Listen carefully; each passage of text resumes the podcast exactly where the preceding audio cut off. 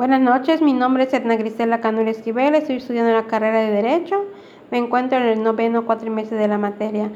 Yo les voy a hablar acerca de un poquito de eh, los acuerdos reparatorios en un pequeño podcast.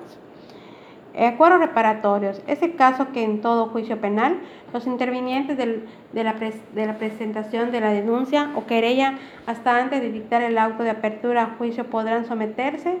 a lo establecido en las soluciones alternas y formas de terminación anticipada, conviniendo al procedimiento abreviado siempre y cuando no se opongan al mismo.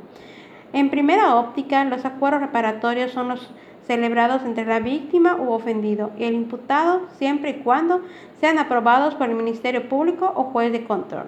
Además, tienen que cumplirse en sus, términos establecidos y tienen como resultado la extinción de la acción penal. De conformidad con el artículo 187 del Código Nacional de Procedimientos Penales, se establece que éste debe tener un control, pues el mismo solo será procedente en ciertos casos, los cuales son por delitos que se persiguen por querella, que admitan el perdón de la víctima o ofendido, delitos culposos, delitos patrimoniales cometidos sin violencia sobre las personas, indicando también que los acuerdos reparatorios no procederán cuando anteriormente el imputado haya celebrado otros acuerdos hechos que correspondan al mismo delito, ni tampoco procederán cuando se trate de delitos de violencia familiar o sus, equivalentes y en caso de que el imputado haya incumplido previamente un acuerdo reparatorio, salvo que haya sido absuelto. De conformidad con lo dispuesto por el artículo 198 de la ley en comento, la oportunidad de los intervinientes en convenir algún acuerdo reparatorio podrán hacer que se cumplan de, manera inmediata a diferida según, según les convenga, señalando la cantidad o, cosa consistente que deberá repararse el daño al igual que un plazo en específico o en su caso de que omita manifestar fecha fija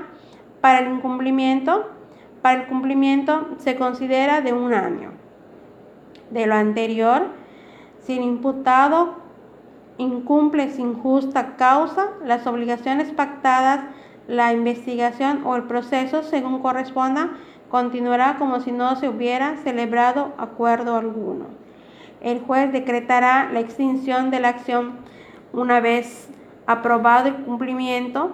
pleno de las obligaciones pactadas en un acuerdo reparatorio. Suspensión condicional de proceso, de acuerdo a lo contenido en el artículo 191 de la multicitada ley.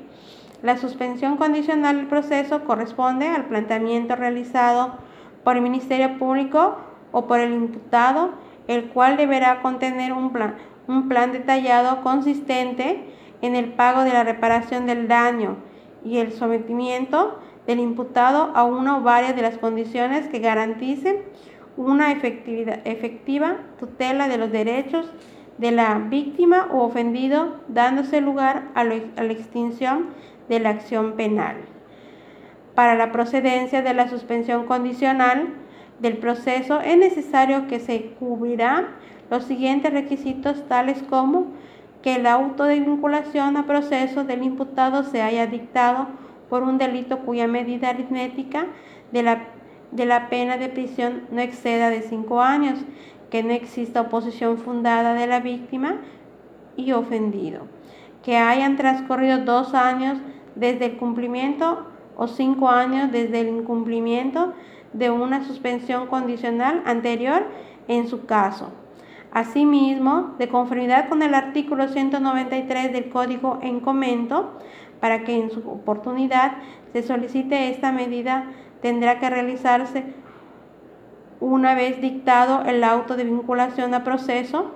La suspensión condicional del proceso podrá solicitarse en cualquier momento hasta antes de acordarse la apertura de juicio y no impedirá el ejercicio de la acción civil ante los tribunales respectivos.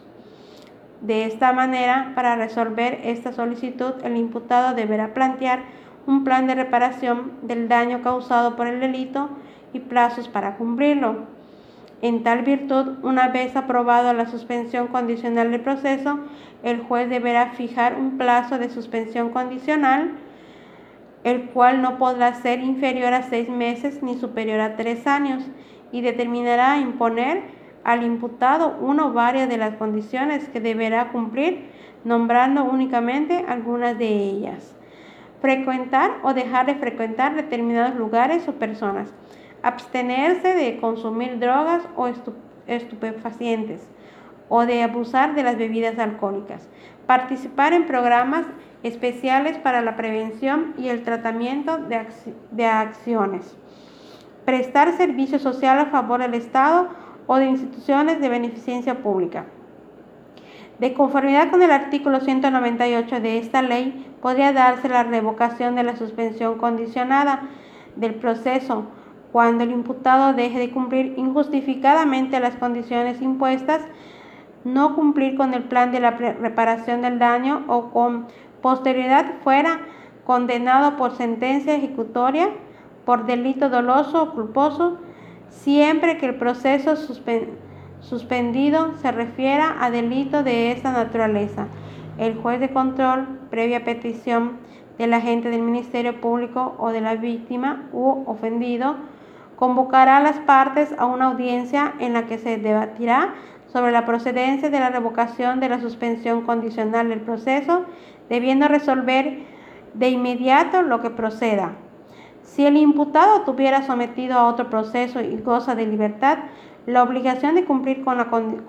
las condiciones establecidas para la suspensión condicional del proceso, así como el plazo otorgado para tal efecto, continuarán vigentes. Sin embargo, no podrá decretarse la extinción de la acción penal hasta en tanto quede firme la resolución que lo exime de responsabilidad dentro del proceso. Eso es todo. Gracias. Buenas noches.